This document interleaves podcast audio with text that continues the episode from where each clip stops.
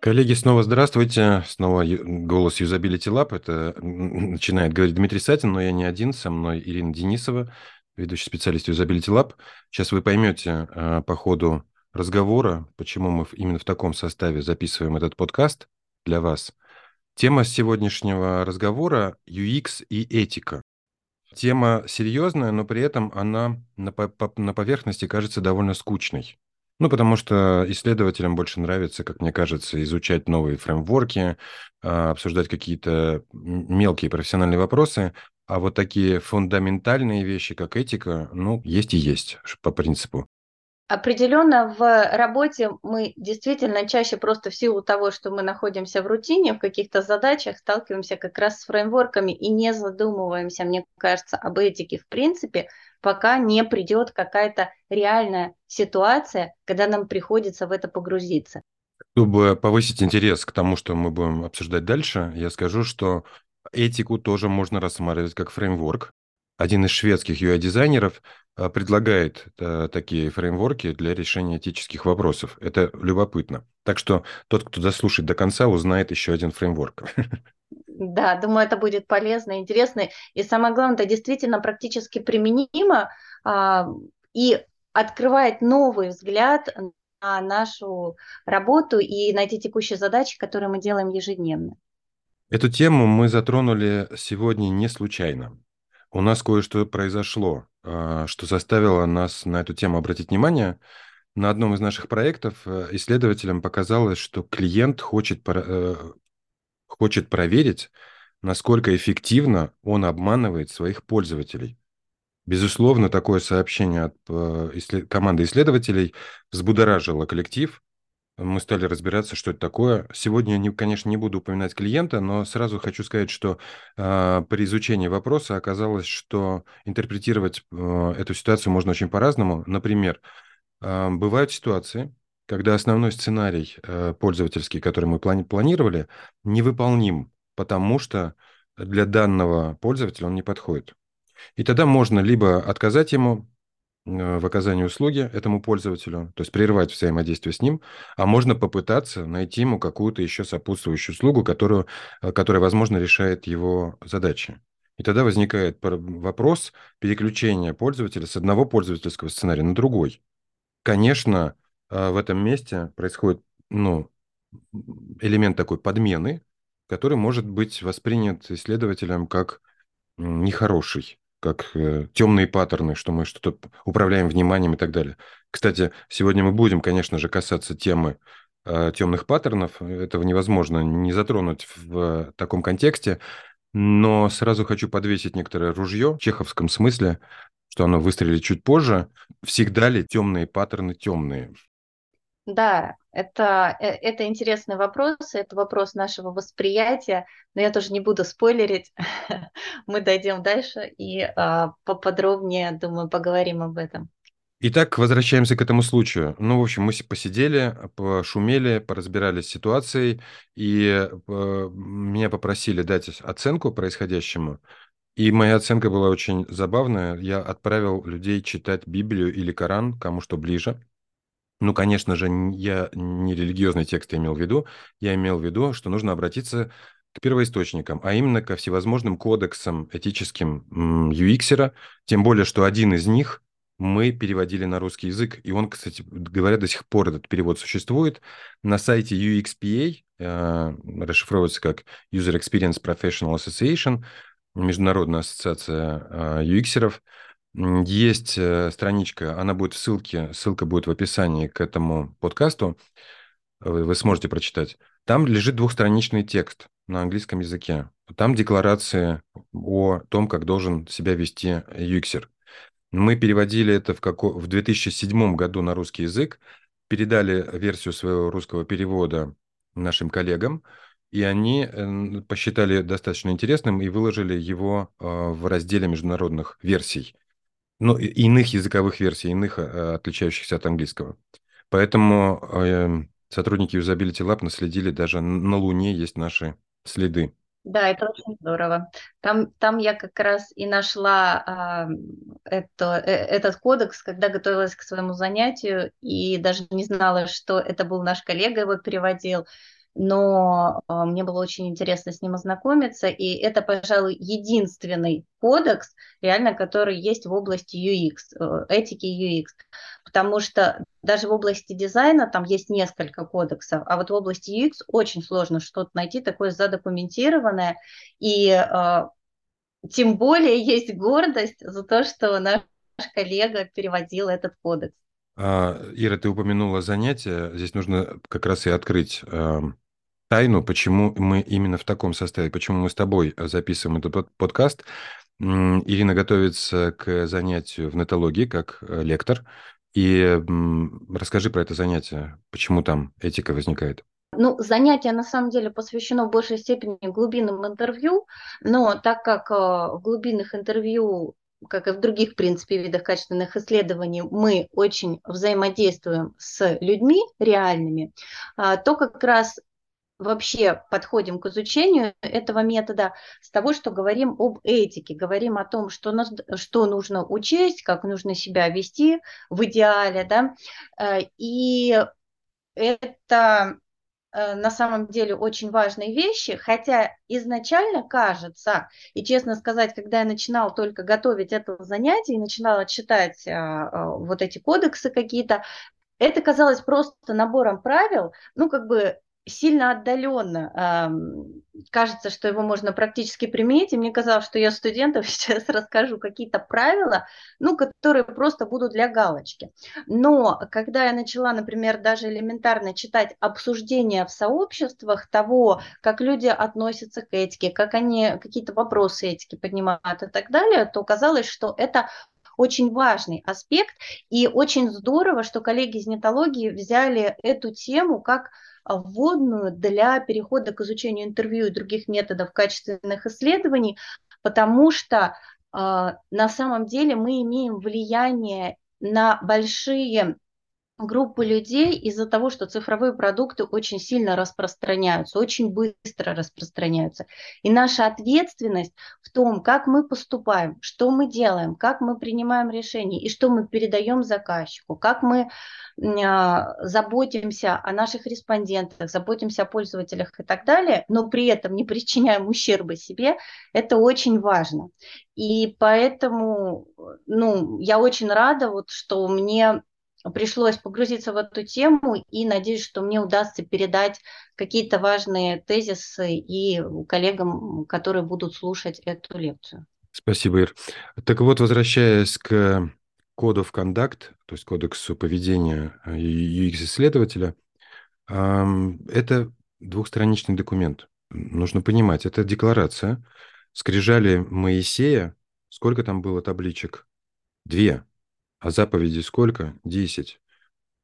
У UX-еров их меньше. Давайте их просто произнесу вслух э, для тех, кто никогда этот документ не смотрел. А, высокоуровневые требования, они там немножко потом расшифровываются, но вот э, на верхнем уровне э, требования выглядят так. Действуй на всеобщее благо.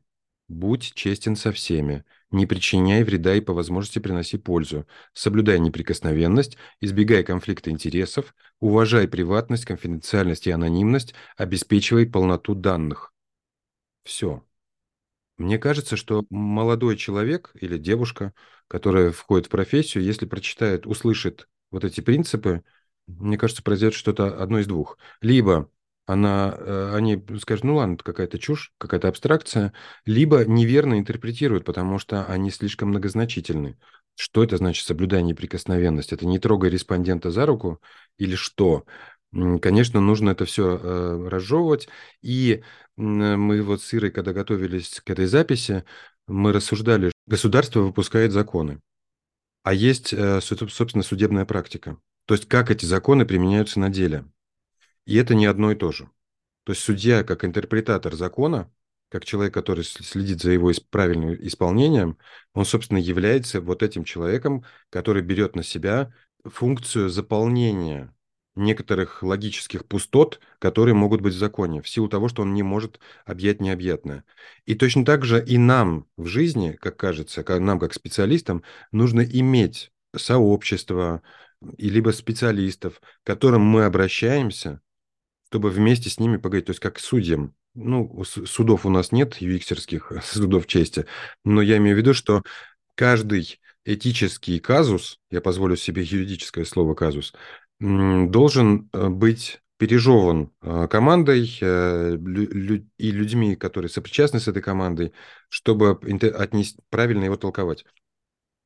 Да, я вот еще хотела отметить, э, что в этом кодексе такое интересное разделение. Первая часть – это сами принципы, которые вы сейчас перечислили, а вторая часть так и называется «Применение этических норм на практике». И там есть попытка того, чтобы дать какие-то практические примеры того, как вот эти семь а, фраз можно было бы применить. Но несмотря на наличие а, разъяснений да, в этом кодексе, каких-то практических примеров, мы все равно можем трактовать эти фразы совершенно по-разному. Опять, например, буквально вчера такой э, у меня э, случай был, что э, мы составляли вопросы для тестирования, и один из вопросов пытались придумать практический кейс на а, какой-то этический принцип. И там был э, пример с «соблюдай неприкосновенность», но я не буду озвучивать э, сами варианты ответа, да, вот, потому что это будет не совсем правильно, если нас сейчас будут слушать студенты. Но вот этот принцип «соблюдай неприкосновенность», там были кейс, который как бы раскрывал значение этого принципа. Когда я его прочитала, я вообще не поняла, про что это. И я пошла опять в кодекс смотреть, а правда ли здесь, в этом кодексе, принцип соблюдания неприкосновенности расшифровывается так. И то есть моя коллега поняла его совсем иначе, а я его поняла для себя совсем иначе. И это так интересно. То есть действительно мы можем трактовать вот эти фразы по-своему, и, наверное, это наша ответственность, как нам договориться, может быть, внутри компании, может быть, внутри себя как-то, а, да, может быть, как-то еще к кому-то обратиться, чтобы мы вот это выработали какое-то общее понимание того, на что мы опираемся, и того, что это значит на практике. Вот эту часть можно резюмировать тем, что этика требует, конечно, проговаривания, для того, чтобы добиться ее осознания. Оставаясь на уровне абстрактных деклараций, она не будет работать. Я призываю всех исследователей, которые сталкиваются с ситуациями, которые им кажутся этическими, эти вопросы, не, не зажиматься в себе, не клокотать в своих эмоциях, не вариться в этом борще. Идти к людям, разговаривать с коллегами. Мы тоже сходили к людям и решили посмотреть, а что на просторах YouTube можно найти относительно интерпретации этических норм. Ну, мы, конечно, нашли Якоба Нильсена. Якоб Нильсен, а, отвечая на вопросы, летом он участвовал в онлайн-конференции, отвечал на вопросы слушателей, они задали, что про вопрос этики. Он сказал, да, есть такая проблема, э, и свел все довольно узкой теме. Он сказал, что бизнес обычно сконцентрирован на получении 7-минутной прибыли, 7-минутной а, конверсии, и поэтому не видит более широкого ландшафта того, как а, это повлияет на а, пользователей, и поэтому, условно говоря, добиваясь высокой конверсии, вы, возможно, будете уже использовать такие методы для ее нагнетания, что это приведет к оттоку ваших клиентов после того, как эта конверсия состоялась. Но здесь интересный пример. При том, что Нильсон э, все немножко заузил, но здесь есть интересная штука. Он пытается об этике говорить рационально. И мы сегодня эту тему будем очень внимательно рассматривать с разных сторон, потому что, мне кажется, эмоциональное вовлечение в этические вопросы усугубляет ситуацию, зашумляет ее очень сильно, и становится непонятно вообще, кажется, что тут уже весь мир рушится, а на самом деле, если всмотреться, можно рационально объяснить, почему так делать, просто бессмысленно забегая немножко вперед, один из тезисов, который я подхватил в университете, то, что культурные запреты, а этические нормы, безусловно, относятся именно к этой категории, их нарушать бессмысленно. Их нужно выполнять не потому, что обязательно кара какая-то небесная произойдет. Нет, потому что пользы в этом не будет никакой, если вы их нарушите. Невозможно некоторые вещи, законы вселенной, природы, человеческих отношений просто невозможно нарушать. Если нарушаешь, то все, тебя нет как профессионал, например. Но мы нашли ролики также, в которых мы увидели как раз э, какой-то синкрет. Знаете, синкрет – это допонятийный аналог понятий, но понятие – это вообще-то тоже э, соглашение конвенции. Мы договариваемся, что мы называем словом «стол» совершенно конкретные предметы. А синкрет – это когда мы валим в кучу, например, говорим вот слово «личные границы». Что это такое? Как их определить? Я не видел определения, может быть, не искал, может, они существуют, но обычно это в такие секреты каждый вкладывает, что, что, э, что ему заблагорассудится, еще и по ситуации. То есть сегодня одно, завтра другое. Да, у нас, э, мне кажется, в UX вообще много таких формулировок, в которые каждый вкладывает все, что хочет. И это касается, кстати, не только вопросов таких философских, как этика, а и даже наших текущих всяких фреймворков, которые мы используем в работе, не говоря уже о более таких отстраненных понятиях, поэтому секретов и каких-то совершенно разных суждений. И даже в тех сообществах, когда я читала обсуждения людей, а, кто-то друг с другом спорит, кто-то с друг с другом соглашается, но каждый трактует по-своему. В тех роликах, которые мы смотрели, мы находили иногда местами, но очень странные вещи. Там, где, например, исследователь говорит, что основой этики исследователя должны быть демократические принципы. Ой-ой-ой, демократия – это одна из форм политического строя, одна из возможных и не единственная. Конечно, в современном глобальном мире как-то мы привыкли думать, что демократия – это лучшее, что есть на Земле. Я сейчас далек от того, чтобы давать оценки разным политическим укладам, но, опять же, один из. А если человек живет не, не в демократической стране, он может быть там UX-исследователем? Ну, конечно, может быть. И поэтому нельзя ограничивать а, вопросы профессии привязкой к какой-то государственной, государственному строю или укладу. Есть бредовые заявления под, по теме UX и этика, но есть и прямо реальные алмазы и бриллианты. Сегодня мы упоминали, что будем касаться темы некоторых фреймворков. Мы раскопали такого автора, Э, его зовут э, Пер Аксбом. Это швед, который э, этику раскладывает на фреймворке. Таких людей можно брать в качестве своих этических ориентиров. На этом мы закончили вступление. Сейчас будет очень бодро. Держитесь э, покрепче, потому что мы иногда будем говорить шокирующие вещи. Э, об этику нужно, конечно, тоже изучать и рассматривать на крайних случаях в том числе. Итак, наше утверждение что э, люди очень часто подменяют этику некими, неким понятием границы допустимого. И они еще э, даже внутри Usability Lab, когда мы обсуждали эти вопросы, звучало мнение, что лиц, личные границы, границы допустимого у всех свои индивидуальные. Я буквально недавно тоже в какой-то степени этого придерживалась, потому что а, те формулировки и расшифровки этики, которые есть, да, они тоже говорят о том, что это там, некие нормы, правила, которых исследователь придерживается в своей деятельности, и в том, что профессиональная этика во многом пересекается с личной этикой дизайнера. И когда случилась вот эта ситуация, которую, а, о которой мы вначале говорили у нас, в нашей работе непосредственно, а, то я как раз задумалась о том, что насколько личная осознанность человека, его этические принципы, его моральные нормы, которые для него допустимы, насколько они влияют на его профессиональную деятельность. И у меня создалось впечатление как раз о том, что э, во многом личные границы допустимого самого человека, самого исследователя, они определяют, а готов ли он в этой ситуации пойти на что-то, ну, например, на проверку темных паттернов, или не готов. И когда мы с вами начали готовить вот это а, обсуждение да, по поводу этики, а, для меня просто было в какой-то степени даже открытием а, истории о рациональности этики и о том, что как раз-таки границы личные, допустимого, это вообще-то не про то, что есть этические нормы, которые мы договорились все вместе соблюдать, и о том, что этика – это соглашение как раз, которая снимает с нас некую ответственность, да, которая дает нам направление, опору а, для принятия решений в наших конкретных ситуациях. Конечно, как мы говорили в начале, мы можем по-разному трактовать разные а, принципы этики, а, по-разному мы можем поступать в этой ситуации. Да, в какой-то степени, конечно, ну, на мой взгляд, на это влияет и наше, вообще наш общий моральный облик как человека. Но это, наверное, в любой области так. В законах тоже есть адвокаты, которые готовы поступиться принципами законными и как-то иначе поступить.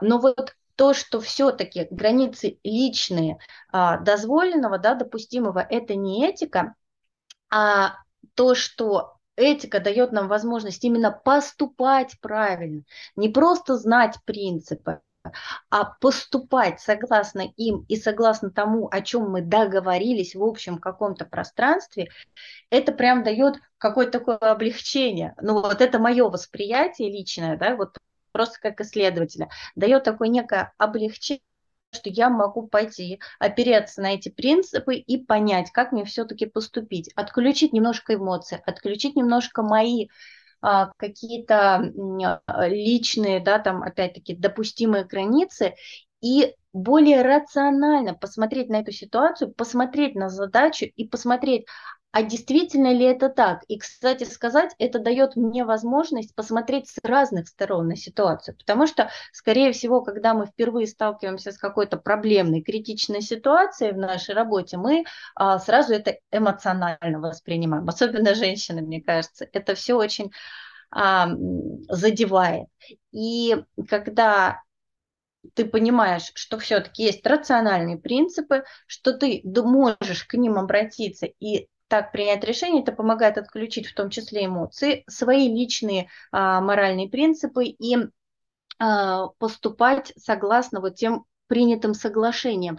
И а, один из документов, который вы присылали, это была какая-то версия, видимо, этического кодекса, и там было обсуждение того, а, что написано, и в каком-то из комментариев было э, интересно написано о том, что по отчету о котлетах люди не должны понять, что исследователь вегетарианец. Это вот как раз история о том, что у нас лично мы можем там не любить мясо, например, или еще что-то, и наши границы допустимого не позволяют нам, там, например, есть мясо, извините за такой пример, но а, это не значит, что мы должны его отрицать в принципе и не позволять другим его есть. И также и здесь все-таки границы допустимого – это одна история, а этические нормы и соглашения, принятые в профессиональной деятельности, это другая история. И она более рациональна, и стоит ее воспринимать не с эмоциональной точки, наверное, зрения, не с философской, а в том числе с точки зрения бизнеса, с точки зрения задач э, нашего да, там, заказчика, э, нашей работы исследовательской, профессиональной деятельности. И вот в таком разрезе рассматривать. И именно совершать поступки, которые основываются на вот этих соглашениях. Целью этики по Аристотелю являются не знания, а поступки. Ира об этом сказала. А этика – это соглашение, конвенция. То есть э, это не какие-то индивидуальные наши решения. Это именно социальный, общественный, общественное соглашение. Немножко тавтологично говорю. А все индивидуальное, то, что в нас есть, это на самом деле, если мы присмотримся, ну, изучим вопрос, откуда в нас появляются вот эти границы там дозволяемого или недозволяемого, это, с одной стороны, то, что мы восприняли, интериоризировали в процессе воспитания от семьи и общества, плюс коктейль наших гормонов эмоций. Вот этот суп мы очень часто путаем с этикой. А этика, еще раз, еще раз, это контракт между людьми. Но Люди существуют сколько, сколько лет? Миллионы? Тысячи, десятки тысяч. И понятно, что за, это, за этот длительный промежуток у человечества э, менялись э, принципы. То есть я это зачем говорю? К тому, что э, чтобы мы понимали природу эволюции и, эти, и этики в том числе. Я считаю, что этика, ну, как я уже сказал, это контракт, а с другой стороны, он адаптивный он привязан к тем условиям, в, котором, в которых живет общество.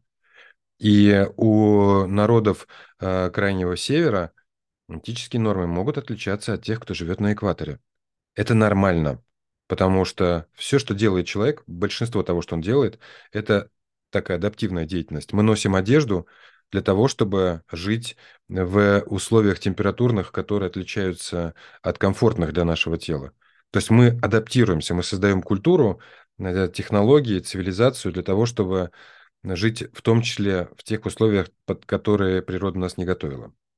И этика в этом смысле тоже является формой одежды. Чтобы проиллюстрировать это, я пока сошлюсь на такую книжку, которую читал, а, будучи студентом. А это маленькая книжка, я даже нашел ее скан этой книги, он лежит во ВКонтакте. Книжка называется «Моральное зло». Она описывает то, как менялось отношение, например, а, к инфантоциду, к убийству детей. Сейчас это звучит дико, как детей нельзя убивать. Но, простите, если мы говорим о очень скудных условиях жизни, и детей родилось больше, чем общество может прокормить, то они начинают вести себя, как э, ведут другие животные. Например, пчелы э, перед зимовьем избавляются, поскольку зимой-то есть э, еда, еды будет мало, она будет ограничена, ресурсы будут бедные, и поэтому улей избавляется от нежелательных пчел. Кто нежелательные пчелы в зимнее время? Это трутни. Они выполнили свою функцию летом, а сейчас они уже не нужны, кормить иждивенцев не хотят, и поэтому э, трутни выгоняют из улья. С точки зрения отношения к конкретным живым организмам, вроде как это нехорошо. А но с точки зрения вида, общества, это нормально. И чтобы еще проиллюстрировать менее архаичными примерами, не сравнивая нас с животными, я хочу э, продемонстрировать те изменения, которые в более новой истории происходили. Вот посмотрите, основная этическая максима Ветхого Завета э, – поступай с людьми так же, как они с тобой. То есть око за око, зуб за зуб. А христианство и Новый Завет привнесли инновацию, они поменяли этот этический принцип. Теперь это звучит так. Поступай с другими людьми, как хочешь, чтобы поступали с тобой. Это немножко вольная интерпретация всяких христианских проповедей, э, но, в общем, принцип, лежащий в основе, он таков. И он изменчив. Я этим, этим самым хочу сказать, что э, этика – это не то, что пришло к нам с небес, хотя скрижали Моисею вроде бы надиктовал Бог, но я к тому, что эта штука адаптивная, и она требует, это значит, вот еще какая мысль из этого следует, что нам нужно этические нормы всегда подвергать э, критике, проверяя их на прочность. Стали ли они по-прежнему, являются они актуальными, а не требуется ли создание новых норм. И, а это возможно только в диалоге. Это можно, возможно только в контакте, когда мы обсуждаем э, подобные этические казусы, собираясь вместе. И наш э, подкаст является тоже такой попыткой публичного обсуждения этой темы. Да, я с вами тут полностью согласна. Для меня тоже было неким открытием то, что, э, ну, точнее, не задумывалась раньше о том, что действительно этические принципы меняются с течением времени, и действительно это нормально, чтобы мы их подстраивали под текущие реалии, потому что а, меняется в принципе наша жизнь, меняется вокруг нас э, какие-то технологии, а, много чего меняется, ситуации, в том числе политические, какие-то географические, еще что-то. И поэтому мы а, как раз-таки можем в обсуждениях вот эти соглашения пересматривать. Но при этом мы их не можем даже пересмотреть сами с собой, будучи наедине. А нам важно, опять-таки, внести эти изменения и согласиться совместно с ними, тогда это будет, наверное, работать. И я еще хотела а, вот по поводу рациональности этики а, отметить, что действительно, наверное, животные, они относятся к этому вопросу как раз-таки с позиции рациональности и э, отключают эмоции, точнее, они у них и не присутствуют, и они поступают так, как рационально. Нерационально держать труднее в улье, ну и не держат их. Я бы тут так сказал, чтобы не приписывать а, животным рациональности, потому что мы ничего не знаем на самом деле. Мы не знаем, есть ли у них сознание. Ты сейчас сказал, у них нет эмоций. Вроде бы есть. А, знаешь, есть исследование, что а, коровы дают молоко вкуснее, если они в хорошем настроении. И поэтому там есть какие-то, что-то есть. Но э, чтобы эту рациональность приписать не животным, а вообще э, физическим законам, Просто физика и природа, ну-ка, они связаны между собой, они не терпят никаких излишеств.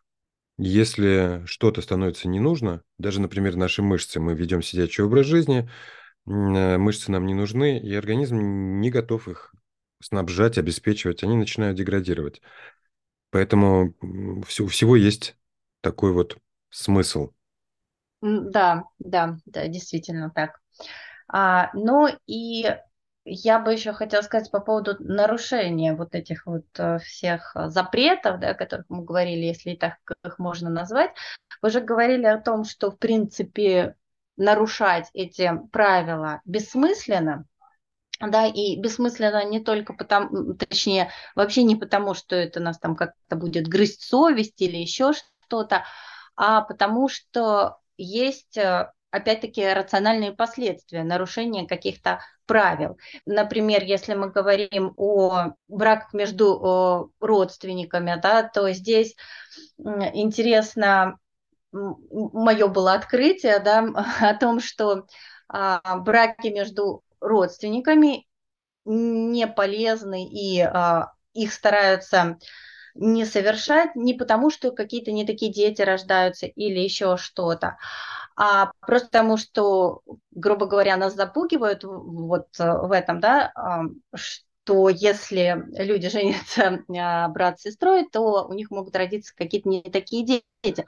Но на самом деле есть племена, которые не женятся на родных, чтобы расширить а, свое семейство, да, потому что если я женился на сестре, то, соответственно, мы друг, друг с другом живем, в этой каше варимся и друг другу помогаем. Но если я а, взял кого-то со стороны из другого семейства, пришли ее братья, у меня есть сестры, и наше семейство расширилось и стало больше. И поэтому жениться для таких а, племен, например, на своей сестре бессмысленно с точки зрения того, что это приведет к упадку, приведет, возможно, к их гибели и так далее. А вот такие вот разноплановые а, связи, они расширяют границы. И поэтому здесь тоже абсолютно понятно, что им самим невыгодно нарушать вот это какое-то правило. И это не из-за того, что никакие не такие дети будут, а из-за того, что это приведет, может быть, даже к их гибели. Но э, это такой отстраненный пример. Если брать э, про нашу вот исследовательскую, да, каждодневную работу, если исследователь начинает нарушать этические нормы, о которых он знает, о которых мы договорились и так далее. Ну, например, самое простое и то, что на поверхности, наверное, это фальсификация результатов исследований или там э, фальсификация э, сценария исследования, приглашение не тех респондентов, упрощение чего-то и так далее, то если ты перешагнул через эту черту один раз, то уже кажется, что вроде бы, если ничего не случилось и все в порядке, и уже кажется, что ты можешь и в следующий раз переступить эту черту, где-то упростить себе работу, э, например, где-то не так сильно напрягаться, где-то э, сделать те выводы, которые, может быть, больше понравятся, и в итоге это приводит к полному началу профессионального конца, потому что а, просто как исследователь в такой ситуации ты начинаешь деградировать, на мой взгляд, и, а, и ценность исследователя как раз-таки в объективности, в выполнении тех задач и в предоставлении действительно реальных результатов, да, в, не в угоду кому-то, не для того, чтобы себе упростить жизнь, а предоставление реальных результатов. И когда ты нарушаешь вот это вот основной такой, мне кажется, для исследователя момент, то ты вот деградируешь просто. И а, с этой точки зрения ты причиняешь вред только себе. А, вот, как бы, если подытожить эту мысль, да, в чем суть, то есть нарушение бессмысленно, потому что а, ты либо просто уйдешь из профессии, если ты нарушаешь эти принципы, ты причинишь вред только себе, и тогда зачем это было все делать, зачем было фальсифицировать, например, результаты. А поэтому соблюдение этих правил и норм как раз-таки дает, кажется, пользу всем участникам а, процесса и исследователю, наверное, в одной из первой очереди. Да, это очень интересная мысль по поводу э, браки как расширение социальных связей и в этом смысле повышение устойчивости, потому что обществом большим переживать э, сложные времена проще, чем в одиночку. И то, что если исследователь допустил обман, то, скорее всего, он довольно быстро перестанет вообще этой работой заниматься, потому что сам почувствует бессмысленность того, что он творит. Это тоже очень интересно. Но знаешь, здесь нужно же всегда показать, мы же говорим, обращаемся в том числе к молодым исследователям, и, конечно, как люди более старшие, должны им давать какие-то советы. Ну хорошо, предположим, кто-то оступился. Предположим, даже намеренно что-то исказил. А, все, ему как бы это профессиональное самоубийство, работа на этом закончена. Ну, вообще говоря, человечество придумало, и обратный процесс тоже. Это покаяние.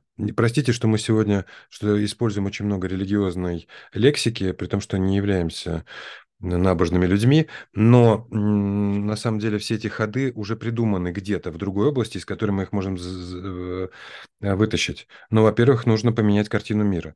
Нужно из совершенной ошибки сделать урок, признать его себе, может быть, открыться, я думаю, в этом важный психотерапевтический смысл, открыться в совершенном а, подлоге своим коллегам, а, постараться устранить последствия этого обмана, то есть восполнить, переделать работу. И очень часто из э, людей, которые оступились, потом они становятся святыми.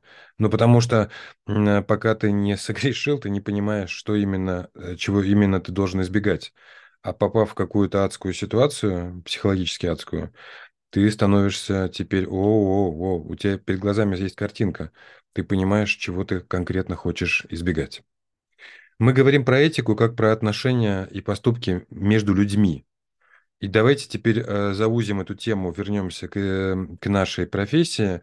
А что в нашей профессии? С какими людьми мы взаимодействуем? Если попытаться, если попытаться эм, разделить этих людей на кластеры, то я бы выделял три, э, три таких кластера. Клиенты, но это все наши заказчики, будь, неважно, агентство мы или нет, но всегда есть, всегда, всегда есть заказчик, а, даже если ты внутренней продуктовой команде работаешь. Это бизнес. Это респонденты, если мы сейчас говорим об исследователях. И более широкий круг – это пользователи. То есть здесь вот тонкая граница между респондентами и пользователями, потому что респонденты – это пользователи, но с которыми мы вступили в контакт да, в целях исследования. А есть за ними еще стоит а, более обширная группа людей, с которыми мы, может быть, непосредственно не взаимодействуем, но на которую как раз-таки мы пытаемся произвести какое-то влияние, какое-то воздействие. Я бы хотела здесь чуть подробнее, наверное, остановиться. Возможно, коллегам будет э, интересно, э, в каком ключе мы взаимодействуем с каждой из этих групп. Э, и мы, когда с вами обсуждали, да, готовились э, к этому мероприятию, к этой встрече, мы говорили о том, что а с точки зрения отношений исследователя и клиента как раз-таки наиболее все прозрачно и понятно, наверное, для нас, и даже очевидно, если мы даже не читали кодекс исследователя, а, а просто мы понимаем, что мы должны быть с клиентом честными, мы должны объективно а, воспринимать задачу, а, мы должны сохранять объективность в оценке, анализе, предоставлении результатов. Да, мы должны сохранять а, конфиденциальность его данных, конфиденциальность всех результатов исследований. Мы, кстати сказать, законодательно здесь подписываем договор, подписываем NDA, да, вот, то есть некоторые казалось бы, этические принципы, там опять немного философские, они обретают и вполне законодательную а, форму, да, это подписание договора. Мы должны, опять-таки, клиенту предоставлять полные данные, мы должны быть профессионалами в своей деятельности и понимать вообще, что мы делаем, как, какие методы мы используем, мы должны разбираться в этих методах, мы должны повышать свой профессиональный уровень. Это все, кстати, как раз-таки тоже описывается в кодексе. А, в том числе, что мы должны повышать свой профессиональный уровень, чтобы, опять-таки, предоставить достоверные, объективные результаты. И мы должны понимать нашу ответственность в том числе, потому что результатами исследований, тем, что мы даем на выходе, мы влияем, возможно, на продукт серьезно и через продукт на уже тех самых пользователей, на тысячи, возможно, миллионы людей, которыми будет пользоваться этот продукт. Поэтому это не просто слова. Здесь действительно важна осознанность и понимание, э, что эти соглашения важны. А но это в плане клиента, да, наверное, здесь все просто и понятно. А, по поводу респондентов и пользователей.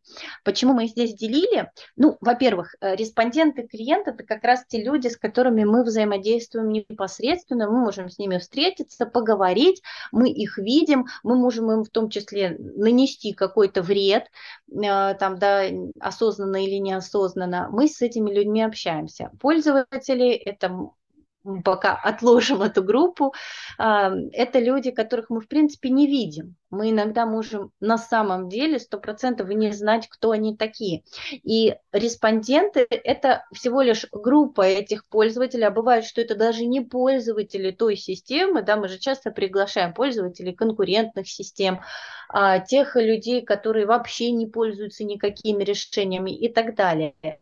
Респонденты, то есть это все-таки отдельная группа, поэтому мы ее так выделили. И когда мы имеем дело с респондентами, тут, наверное, в большей степени стоит говорить как раз-таки о, о человеке и о соблюдении норм по отношению к нему в процессе нашего с ним общения. Ну, например, а, важно быть не, не предвзятым. То есть, если к тебе пришел там а, ребенок или старый человек, или человек среднего возраста, ты их воспринимаешь с уважением а, любого из этих людей, да, ты а, не можешь относиться предвзято в зависимости от пола, от расы, а, люди все разные, здесь в том числе включается эмпатия исследователей, которая очень важна. И мы должны не предвзято относиться к этим людям, а, возможно, даже к некоторым группам с большим вниманием, с большей заботой. Это, например, группы слабовидящих людей там, или каких-то людей других с ограниченными возможностями. Мы э, должны сохранять их безопасность. Безопасность и в плане физической, ну вот если опять это какие-то ограниченные группы, э, прошу прощения, группы с ограниченными возможностями, э, и безопасность, конечно, в плане конфиденциальности, плане того, чтобы не распространить их личные данные, чтобы никто об этом не узнал, чтобы мы могли обеспечить удаление их данных э, после проведения исследования, не забывать об этом. Мы должны э, соблюдать, ну это туда же к безопасности, анонимности, да, не подвергать их каким-то рискам, э, чтобы они там, не дай бог, например, что-то на себя не оформили были в процессе исследования, или чтобы, э, и мы должны их, конечно, информировать, чтобы они понимали, что они делают, что их ожидает. И здесь вот тоже э, хотела отдельно отметить, что а, такой момент, а, когда мы, бывают исследования, да, когда мы не можем сообщить респонденту, э, какие, какие ему какие задачи нашего исследования, потому что может повлиять на а, его действия, и он может совершать их уже не так, как делает это в обычной жизни, или не так, как делал бы это впервые, а уже с позиции того, что ему нужно выполнить какую-то задачу, достичь какой-то вот той самой цели, которую мы ему озвучивали. Поэтому не всегда в исследованиях мы можем человеку обозначить, что его ждет. Но тогда, если он этого не знал заранее, он по итогам исследования, когда уже выполнил все задания, должен понимать, что вы делали вот это, вот это, и он должен остаться уверенным в том, что это не принесло ему вреда, что это не заставит его в будущем там какие-то разгребать последствия, еще что-то. Вот э, это, наверное, самое основное, что вот мне приходит на ум в плане общения с клиентами и респондентами и той ответственности, которую мы несем перед ними. А вот пользователи – это уже более интересная, наверное, группа. Ира, я хотел проиллюстрировать пример, потому что, мне кажется, нам не хватает немножко иллюстраций.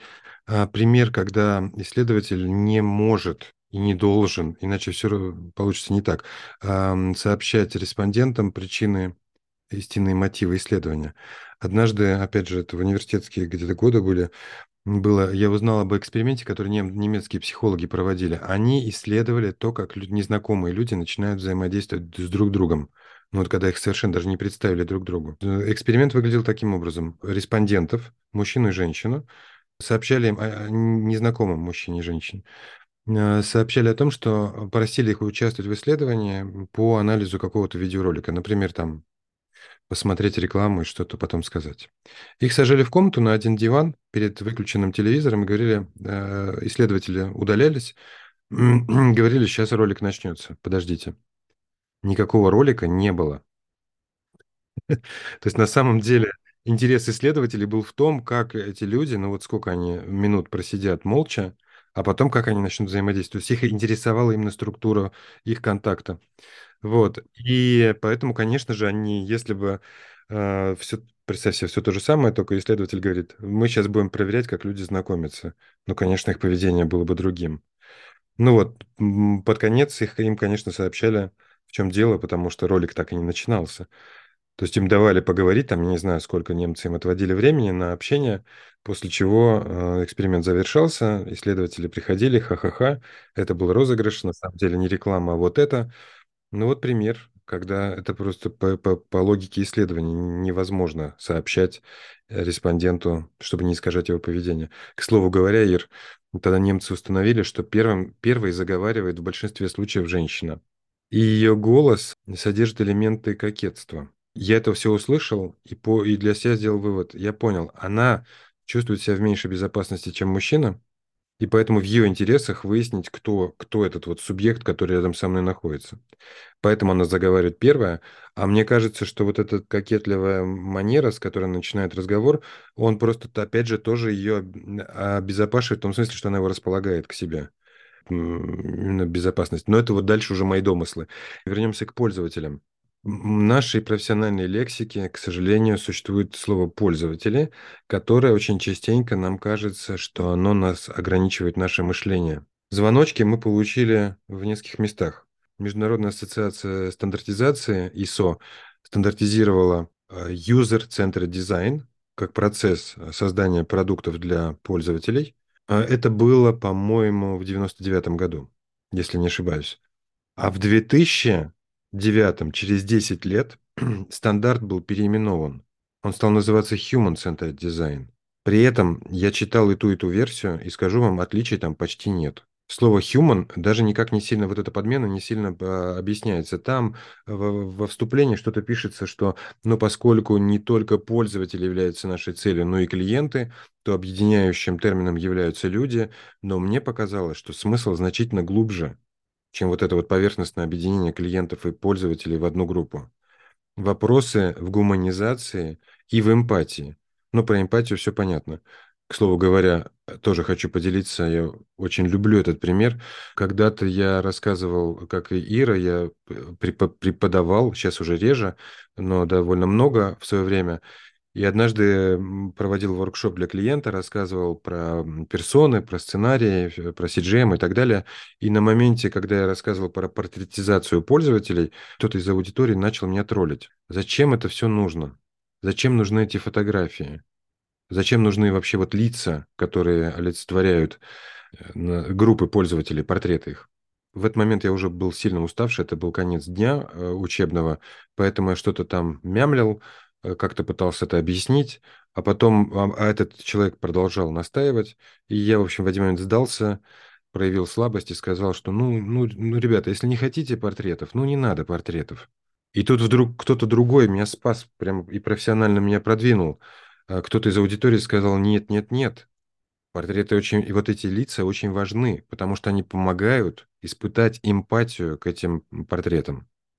Вау! Я почему-то я жалею, что мне это в голову не пришло самому, но очень благодарен человеку, который это сформулировал.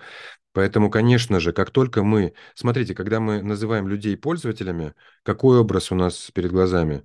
Ну, это какие-то существа, которые нажимают на кнопки. А, и мы должны что тогда делать? Чтобы, на, чтобы эти существа нажимали на кнопки по, побыстрее, получше, реже промахивались. Для чего? Для, во благо бизнеса. Ну, могут быть разные причины, по которым мы хотим, чтобы эти существа были эффективны. Но как, и, и еще одно э, э, неприятное последствие. Когда мы думаем о людях как о пользователях, мы перестаем видеть, видеть в них людей. Потому что в этот момент как будто нас не интересует. Это мужчина, женщина, ребенок, старик, какое у него знание языка, какие у него тревоги, какие страхи. Но как только мы говорим «люди», то происходит, э, происходит очеловечивание пользователей, мы начинаем совершенно по-другому на них смотреть. И мы понимаем все их разнообразие и понимаем, что они, что все люди, знаете, как есть такая шутка, что нет э, здоровых людей, есть недодиагностированные – мы все обладаем теми или иными физическими особенностями, и психическими в том числе. И поэтому вот под это все нужно приспосабливать, и тогда инклюзивный дизайн, а, accessibility становится тогда ядерными структурами в, наших, в нашей картине мира, а не какими-то, ну, типа вот для здоровых сделали, теперь давайте сделаем еще интерфейсы для нездоровых. Это, это само по себе нездорово такое мышление. Я хотела сказать а, по этому поводу, но мы дальше будем еще про это говорить, наверное, а, но меня просто очень сильно трогает тема а, ограниченности возможностей некоторых групп, и когда мы воспринимаем, у нас даже было на проекте, когда со слабовидящими, и мы пытались назвать как-то корректно группы обычных пользователей, да, остальных людей и группы слабовидящих. И когда мы называли остальных всех людей обычные пользователи, у нас сразу такая срабатывало такое, э, такое обсуждение, что а, а что же тогда э, эти люди слабовидящие, они что, необычные пользователи? То есть это все пользователи, да, и слабовидящие, не слабовидящие. Мы должны все группы людей учитывать. И мы просто потом даже для себя просто переименовали обычных пользователей, уже не помню, в какое-то другое название. Ну, у нас была группа слабовидящих, была группа вот, вот этих других, но они не были обычными, потому что все это пользователи. И все это люди. Да, все, о, прошу прощения, да. Не, нет, Ир, я, тоже, я точно так же затрудняюсь. Э, я как профессионал все время говорю слово пользователя. И мне кажется, что если я начну говорить «люди» вот вместо слова «пользователи», то меня не всегда будут понимать. Поэтому как э, профессиональный термин, это все равно его не выкорчуешь из нас. Но мне кажется, нужно периодически подмешивать, все время добавляя. А знаете, э, что этим хотел указать? А если мы сегодня э, предложили, а если вы как слушатели согласились с нами, что этика – это соглашение между людьми, то очень важно, чтобы мы пользователей переименовали в людей, потому что с пользователями у нас никаких соглашений может не быть. Мы можем относиться к ним, сейчас самые жестокие э, фразы скажу, как к кормовой базе, ну, для бизнеса, например, и, и, так далее. Но, наверное, мы пару раз сможем их это обмануть, э, развести на какие-нибудь паттерны не те, но поскольку это люди, они обучаемы, они поменяют свое отношение к бизнесу. И возможно, что бизнес потом закончится, просто потому что люди перестанут ему верить и устроят какой-нибудь протест и шум, скандал, и бизнес будет э, завершен. А про гуманизацию, дегуманизацию два слова еще хочу сказать. Эм, я люблю, как я уже признавался, вопросы этики обсуждать в каких-то крайних иногда диковатых формах, где что такое альтернатива антипод гуманизации – это дегуманизация. Эти два слова, которые, может быть, для вас пока не наполнены большим содержанием, я хотел бы проиллюстрировать такой диковатой мыслью. Скажите, пожалуйста, людоеды нарушают принцип «не убий» или нет? Надеюсь, это не ко мне вопрос, потому что это очень сложный вопрос. На самом деле, Ира, он простой. А, связано это вот с чем. Мы, как внешние наблюдатели, мы считаем людьми и самих людоедов, и их жертв. И поэтому считаем, что принцип «не убий» здесь нарушен. Но с точки зрения самих людоедов, племени людоедов, людьми являются только они сами. А те, кто вокруг, другие племена, представители других народов, не являются людьми. На них не распространяются нормы этики и морали. Поэтому внутри себя они согласованы, они консистентны. Они едят животных, не людей. И это, видишь, это оказывается, это зависит от точки еще наблюдателя и от картины мира. Угу. Но, опять же, принцип «не убей», как ты сегодня говорила о бессмысленности нарушения этических норм, здесь тоже можно проиллюстрировать. Откуда берется вот этот э, принцип «не убей»? Да потому что если ты не будешь убивать, то и тебя не будут убивать. На самом деле это принцип безопасности. Если ты сам ведешь себя, не допускаешь э, в своем поведении убийств, то ты можешь рассчитывать, что и другие люди не будут его допускать, и поэтому ты в более-менее, больше-менее, э, большей или меньшей степени в безопасности. А, Очень часто бывают процессы, когда мы м, становимся участниками процессов дегуманизации.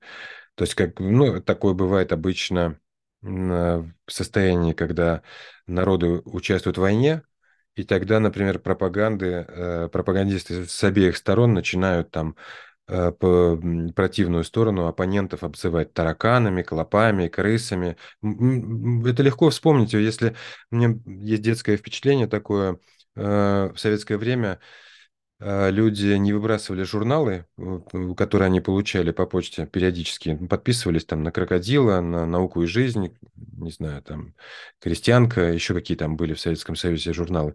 Они их бережно собирали и иногда подшивали. По- Получались такие большие грузбухи, и мой дед тоже этим занимался, поэтому в детстве, запираясь э, в э, в комнате, где хранились эти фолианты, я листал журнал «Крокодил», это статистический журнал э, Советского Союза, в котором, конечно же, было много пропаганды.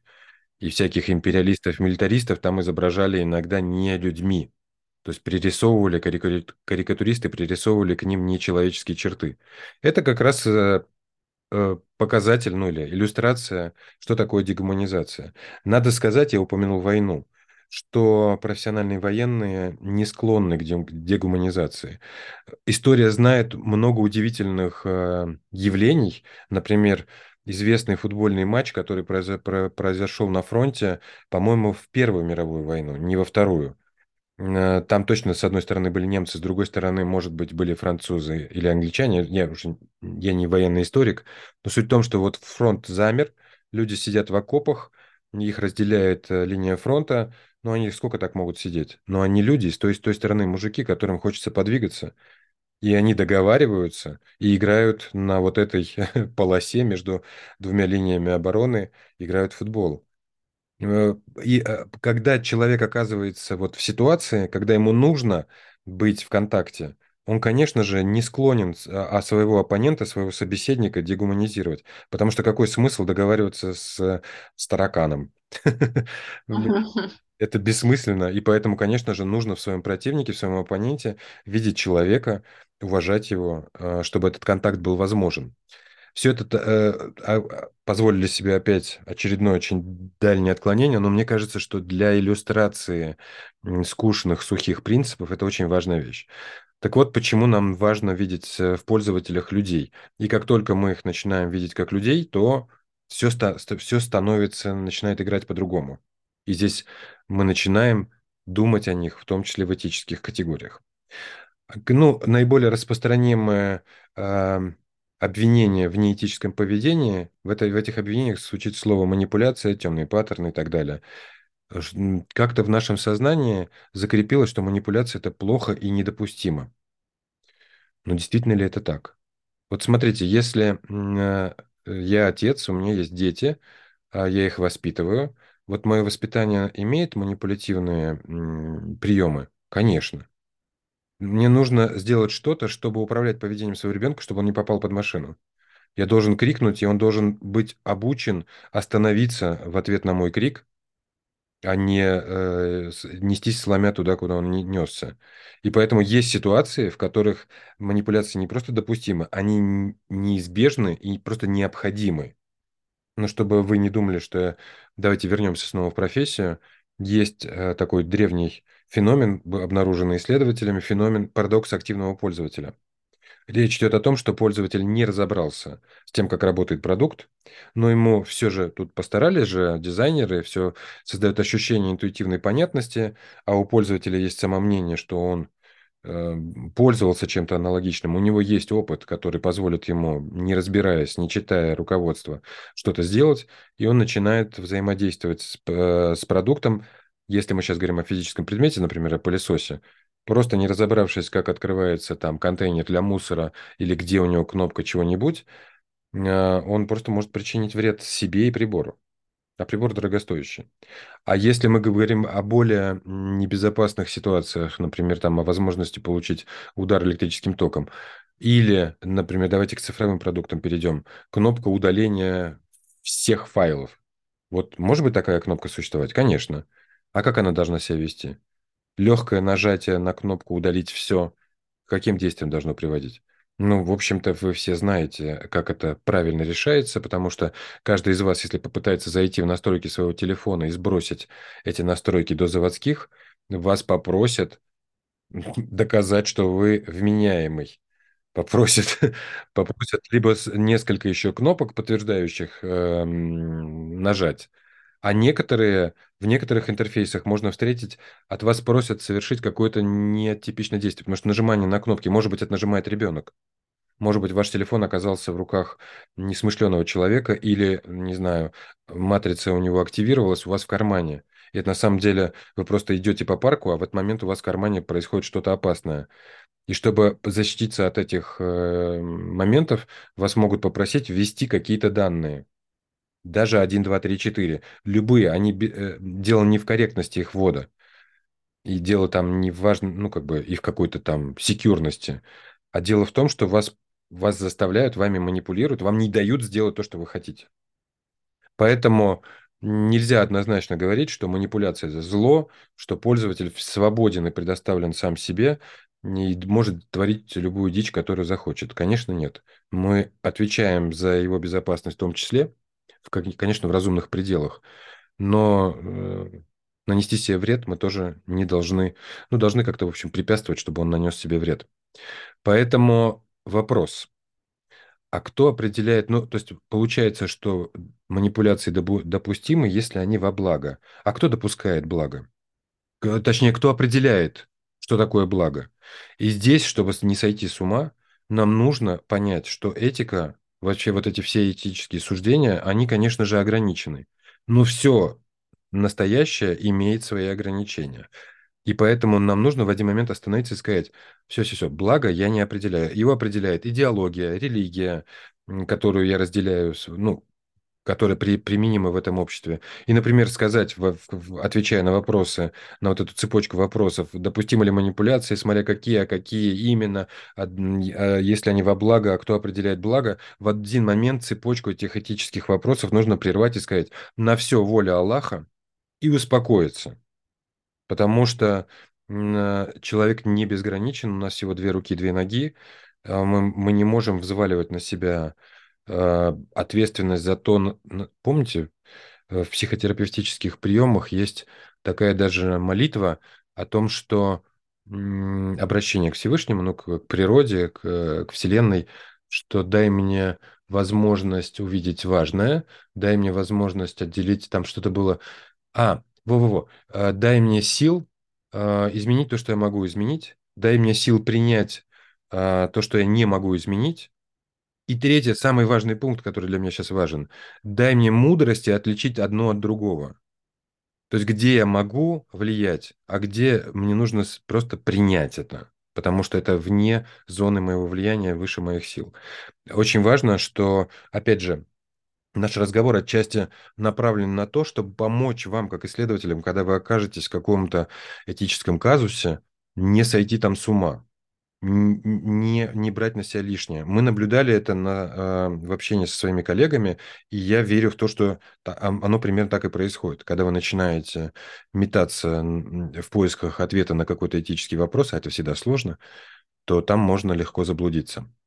Чтобы привести еще один пример, как можно сойти с ума, в одном из роликов, который мы посмотрели, как бы напитываясь, насматриваясь вот этой этической проблематики, в одном из роликов девушка, заканчивающая, законч... в конце своего выступления, сказала, у коренных народов Америки есть поговорка, когда что-то делаешь, делай на семь поколений вперед. Звучит очень красиво, очень ответственно, но только вообще непонятно, особенно в нашем быстро меняющемся мире. Я рассказывал, когда пересказывал эту историю, вообще, вот мы готовились с Ирой, я ей это пересказывал, я ей сказал, что по воле судеб я знаю имена нескольких поколений своей, по своей отцовской линии. И я знаю, что один из моих предков воевал на Наполеоновской войне, он был гренадером, и если думать о его жизни или его военной э, службе, то, конечно, я должен думать о том, э, как эргономист. А хороши ли были гранаты в, то, в тот момент? Почему именно высоких мужчин брали? Да потому что они рукой метали. Там нужен был рычаг, длинная рука как рычаг и так далее. То есть там есть много очень интересных э, эргономических вопросиков. Ну хорошо, вот человек, который разрабатывал в тот момент гранаты для э, тех ребят, он как должен думать был обо мне? Я вот там, предположим, ну, может, не седьмое, там, пятое поколение. И вот что как форма этой гранаты могла бы повлиять на меня.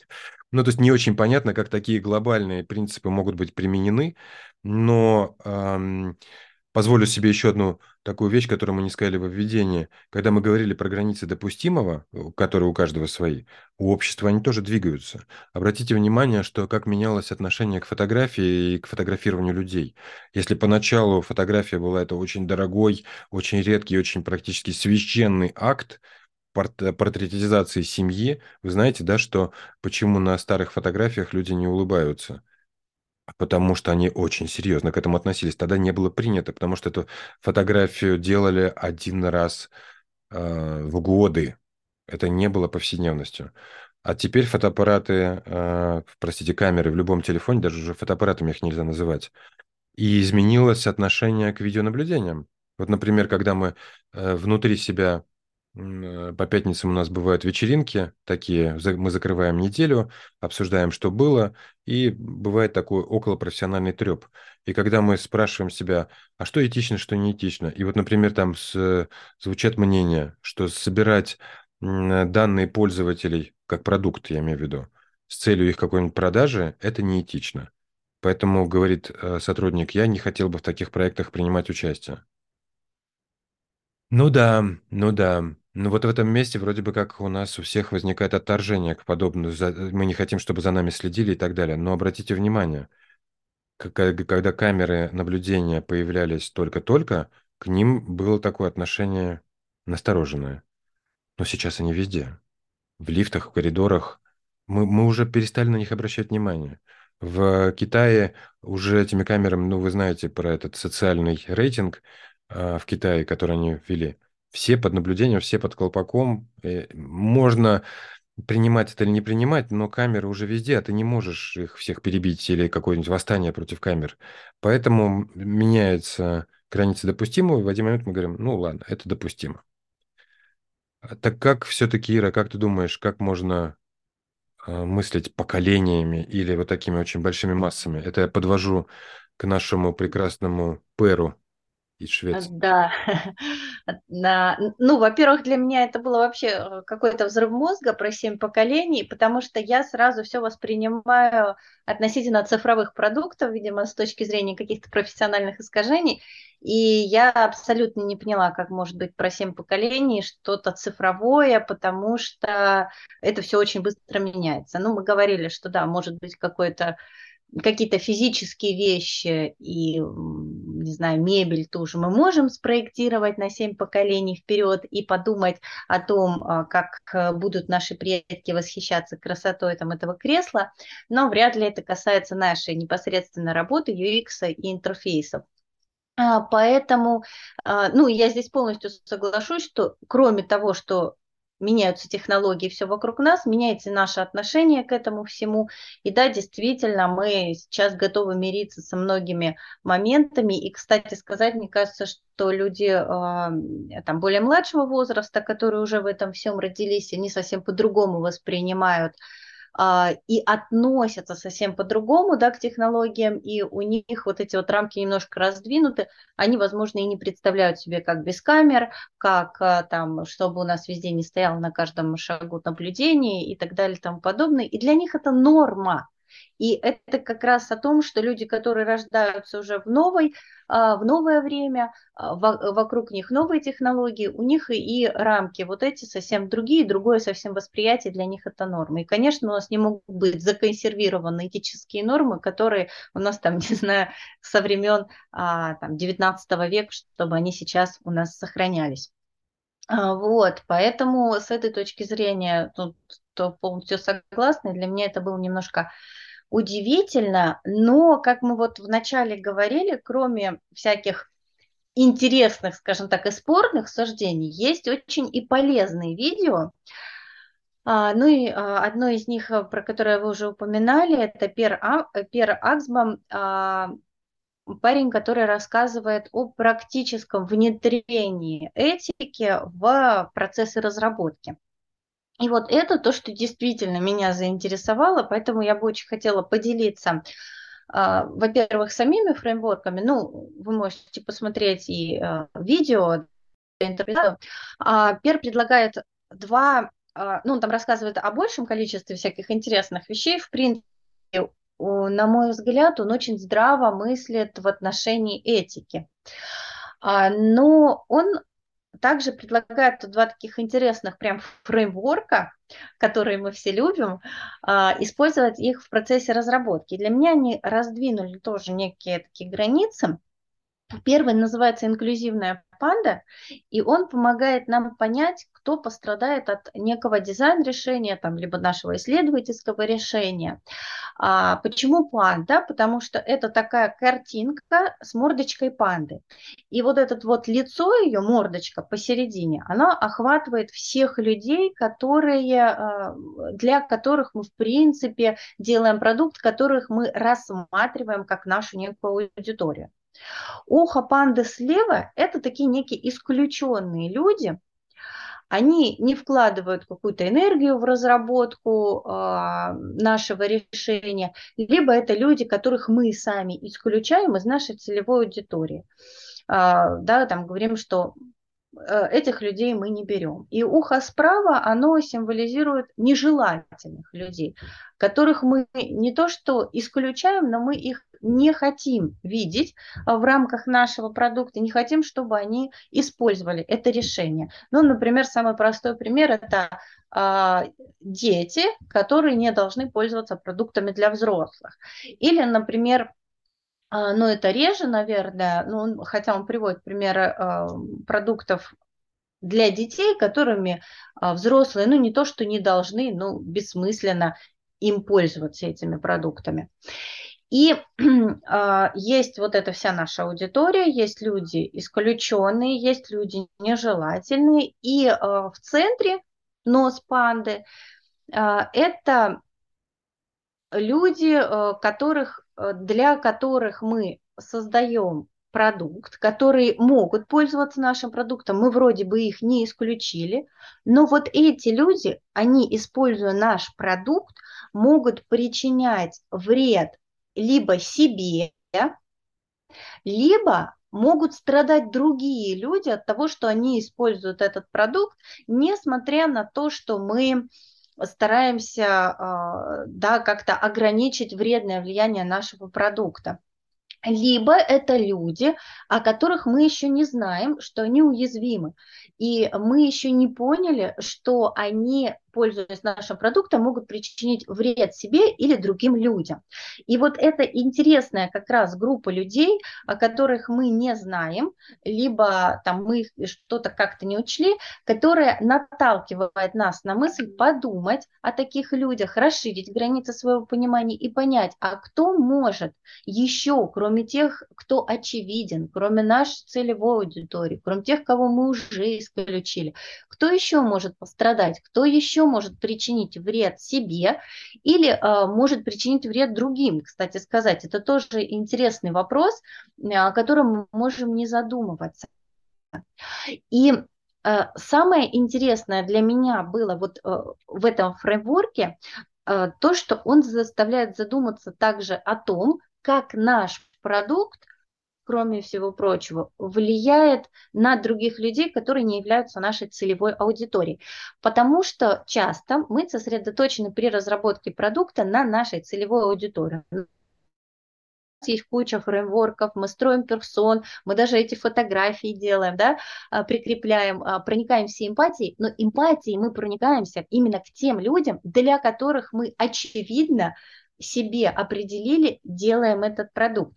И мы, ну вот, ну я реально в своей практике не помню истории, когда бы я думала о людях, которые не являются моей целевой аудиторией, и кажется, они же, в принципе, все равно моим продуктом пользоваться не будут. Но э, он очень при, интересные примеры приводит о том, например, как э, электрические скутеры, да, как они полезны для там, ну, людей, которые ездят на них на и не загрязняют воду автомобилями и так далее. Но эти же самые скутеры, будучи независимо от того, как они припаркованы боком, ровно, около стены и так далее, они являются страшным препятствием для людей с ограниченными возможностями, для людей, например, со слабым зрением а, или там, кто передвигается на коляске и так далее. И независимо от того, как они полезны своей целевой аудитории, они могут причинить огромный вред людям с ограниченными возможностями, которые явно на них ездить никогда не будут. Если бы мы подумали о том, ну, возможно ли как-то обезопасить вот этих людей, которые могут пострадать, которые как раз у нас на носу этой пандочки, да, которые могут пострадать от нашего решения или могут причинить себе вред, а, мы бы, возможно, ну, действительно поступали бы более этично. А, мы бы, да, в принципе, были более бы человечными, наверное, здесь вот а, такой взгляд. Вот, поэтому этот фреймворк меня очень, очень заинтересовал меня. Я прям прониклась вот этим мыслью о том, что стоит думать о других людях, которые не являются твоей целевой аудиторией. Интересный подход в том, чтобы подумать эм, о людях, которые не являются целевыми пользователями твоего продукта. Например, э, давайте разнообразим какой-нибудь иллюстрацией. Могут ли наш продукт использовать во вред людям? Пэр приводит примеры более близкие к цифровому дизайну. Например, приложение знакомств, позволяет найти человека, заинтересованного в знакомстве, в ближайшем, на ближайшем расстоянии. Предположим, какая-нибудь социальная сеть, ориентированная на знакомство, показывает, э, на каком расстоянии от тебя находятся люди. И он говорит, если кому-то заблагорассудится найти этого человека с каких-то злых намерений, то можно сделать ручную триангуляцию из трех разных мест, померить расстояние до этого пользователя – и примерно вычислить, где он сейчас находится. А, закладывалось ли это в продукт изначально? Думаю, нет. Об этом думали, возможно, что нет. И э, методика, которая сейчас говорит Ирина, она наводит нас на мысль о том, что мы должны, наверное, вот этот дизайн-спринт, вот, вот этот дизайн-процесс по, в поиске решения включать также а, неправильное использование своего продукта. Например, э, для того, чтобы защитить пользователя от мошенников. Подумать, какое поведение пользователей должно нас настораживать, что возможно, что он действует под давлением или его данными пытаются, данными, деньгами, собственностью пытаются завладеть, и тем самым пресекать э, подобные нарушения. Кто-то скажет, что это не наша задача, это задача каких-нибудь безопасников, но нет мы должны тоже об этом думать и э, иметь какие-то инструменты для того, чтобы это не забывать. Интересная тема, которая меня лично очень сильно будоражит, э, ее высказал Дональд Норман. У него есть такой пятиминутный ролик, который называется Social, social Design как-то, или Social Oriented Design. В ролике есть такая интересная инновация, что э, мы как исследователи, ну, никуда не деться, мы исследуем других людей, а, пытаемся понять, в чем их проблема. Но когда мы переходим к стадии поиска решения этой проблемы, то нам точно совершенно нельзя искать эти решения без самих людей. Что первым источником э, должны быть сами люди. Мы попытались для себя осмыслить, как это мы можем использовать в работе, и пришли к идее, которую хотим в ближайшее время попробовать. Вот мы провели раунды, раунд юзабилити тестирования, много было сессий, мы уже, в общем, поняли, где, где какие проблемы находятся, а дальше мы собираем снова этих респондентов и устраиваем с ними что-то наподобие мозгового штурма. Мы показываем, что мы обнаружили, и тем самым получаем как минимум возможность валидировать те проблемы, которые мы обнаружили. Может быть, они не являются проблемами, может, нам только показалось, что это проблема. Но те, которые, те, на которых э, мы сфокусируемся, те, которые будут подтверждены э, самими пользователями, мы теперь можем обсудить. А как люди выкручиваются из таких плохих ситуаций, в которые они попадают, которые мы обнаружили? И найдем лайфхаки, точно совершенно не начнут высказывать э, то, как они решения, то, как они действуют в подобных ситуациях, и это наведет нас на мысль, как это нужно наилучшим образом исправить. Без понимания контекста мы можем э, наносить ущерб целым народам. А, один из примеров, то, с чего начинает свою лекцию Пер, та лекция, которая так нас возбудила, а он рассказывает о своей юности и о том, что а, американские фермеры помогали Мозамбику а, преодолевать голод. И у фермеров был американских переизбыток кукурузы, которая и так пропадет, то есть на местном рынке они не сбудут, и они ее за бесценок очень дешево пересылали кораблями в Мозамбик. И он был э, в, в команде тех людей, которые эту помощь обеспечивали, и он пообщался с местным фермером и узнал о той трагедии, которая сейчас разворачивается.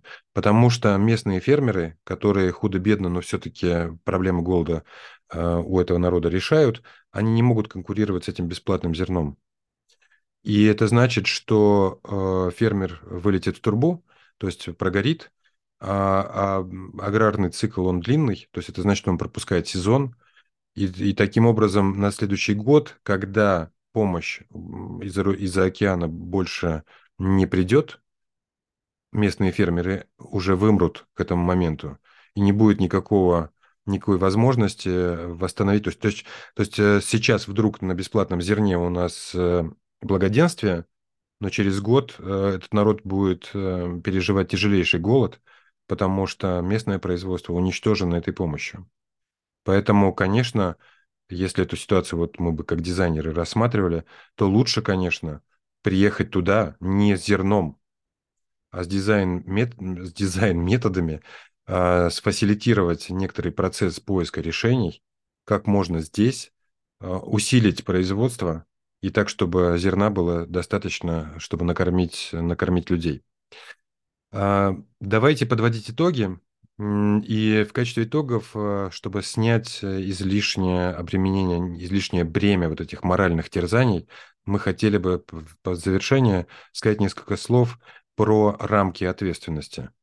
А, я уже этой темы касался, но давайте зафиналим ее, повторив основные тезисы. Да, если можно, я с позиции исследователя а, проговорю про то, что ну, логично, что стоит поступать этично, чтобы не было проблем а, и у нас, и у наших пользователей, в принципе, у людей, которые сталкиваются с нашим проектом, а, и у заказчика. А, поэтому, если мы поступаем этично, то мы приносим только пользу, кажется, и себе, и другим людям. Но при этом не нужно подходить к этике, наверное, с позицией эмоций, а нужно понимать, что этика и границы дозволенного мои собственные – это немножко разные вещи, что на основе этики мы можем совершать определенные поступки, а, определенные а, делать выводы и принимать решения, которые в некоторой степени снимают с нас ответственность, если мы действуем согласно этическим нормам, которые мы установили вместе. Но и у самой этики есть границы, и важно, наверное, не брать на себя не свою ответственность. То есть то, что не является моим, как вы, Дмитрий, говорили а, по поводу блага, да, когда мы не, когда мы не можем уже понять, а что благо, а что не благо, это вообще не является нашей компетенцией а, и не является нашей обязанностью. Мы делаем то, что делаем в рамках этики, и если мы понимаем, что дальше уже не наше, что за границами вот этого уже какая-то неподъемная ноша, то не надо ее брать на себя, и не надо стараться в одно мгновение, конечно, сделать мир лучше, а только своими какими-то усилиями.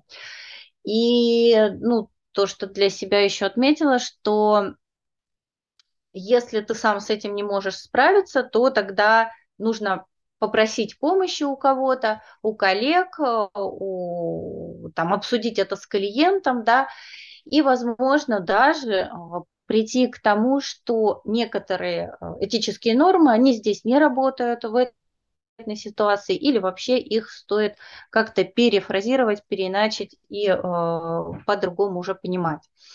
Вот, поэтому ну, для себя лично сделала вывод, что этика крайне важна, действительно крайне важна. То есть это не просто слова, а это те вещи, которые помогают нам всем сосуществовать и делать полезные продукты, и в том числе не теряться в рамках нашей профессии. Но при этом не надо брать на себя больше, чем ты можешь утащить. А, вот. И это та вещь, которая не, действительно не скрижали, не высечена на камне, и ее стоит обсуждать, она может меняться, и нужно это принимать, что вместе с изменением мира меняется и этика, меняемся и мы. И самое главное, наверное, что важно, это все это обсуждать с коллегами, а, поднимать такие вопросы в принципе, потому что я столкнулась с тем, что очень мало обсуждений по поводу этики в тех же профессиональных сообществах и так далее. Эта тема как-то обходится. Но эта тема очень важна и здорово, что все-таки кем-то она обсуждается и тоже приглашаю к обсуждениям этой темы. Да, спасибо, Ира, что подвела итоги. Я хотел бы а, зафиналить ну, просто еще раз подчеркнуть, что этика – это основа взаимодействия между людьми. Она появилась не просто так, потому что нам нужны какие-то соглашения, и э, она адаптивна. И это значит, что она менялась до нас, она будет меняться и после нас, а в моменте, в котором мы живем и работаем, мы, безусловно, являемся субъектами этого взаимодействия, и поэтому должны подвергать этические нормы обсуждению, критическому, в том числе, сомнениям и вносить правки э, в принципы своих, своего взаимодействия с другими людьми, ну, конечно, коллективно, потому что невозможно это решить. Если мы хотим э, выбрать, выработать новый контракт со своими контрагентами, то мы, конечно, должны вовлекать контрагентов. Мы не можем в одностороннем порядке принимать такие решения. Поэтому не варитесь в себе, а, старайтесь э, вовлекать других людей. У нас, к сожалению, нет такого вот специального комьюнити по вопросам этики. Ну, может быть, и нужно его создать. Я, по крайней мере, так пошутил неделю назад, когда мы бурно обсуждали внутри коллектива э, подобные вопросы, что, ребята, нам нужен комитет по этике. Я немножко ерничал, потому что имею в виду, ну, как у нас есть там в Думе комитет по этике, э, где-то еще там, ну, такое вот явление, такое даже словоформа существует в языке, и поэтому мне кажется, что и в коллективе должны быть тоже процедуры, протоколы, пространство, в котором э, мы можем обсуждать этические вопросы. Да, это было бы здорово на самом деле, потому что их э, действительно не так много. Ну, кстати сказать, вот э, UXP ассоциация, они для участников самой ассоциации, если ты вступаешь туда и нарушаешь кодекс, нарушаешь этические нормы, то они там даже предъявляют санкции и исключают из сообщества. То есть все-таки такие какие-то вещи есть. Ох уж эти санкции. Ну что ж, Ир, огромное тебе спасибо. Мне кажется, мы сделали большую работу. Будем надеяться. Спасибо вам. Будем надеяться, что она будет полезна э, нашей отрасли, нашим коллегам э, и найдет отклик у них. Да, я тоже очень надеюсь, коллеги, что вам будет полезно. Спасибо вам, Дмитрий, за очень интересную беседу и для себя тоже сделала ряд выводов, а, которые, надеюсь, смогу учитывать да. дальше. Это взаимно. Взаимно. Поверь, что а, по итогам вот этих там недельных э, размышлений, медитаций я стал другим человеком. То есть э, это значит, что а, я правильно действую и обогатил себя контактом с этим вопросом, с этой тематикой. И спасибо тебе огромное, что ты участвовал в этих обсуждениях. Помогла мне. Да, да, очень рад была, однозначно тоже, тоже открыла для себя очень много моментов. Мы завершаем, коллеги, всем хорошего настроения, хороших э, и легких решений этических вопросов. Выходите на связь, если э, захотите с нами. Не знаю, стали ли мы с тобой, Ира, для кого-то этическими ориентирами, но, по крайней мере, мы приглашаем себя в роли собеседников. Нам самим ужасно интересно в этом покопаться. Да, очень интересно услышать мнение других э, коллег, и это будет определенно полезно для нас всех, мне кажется.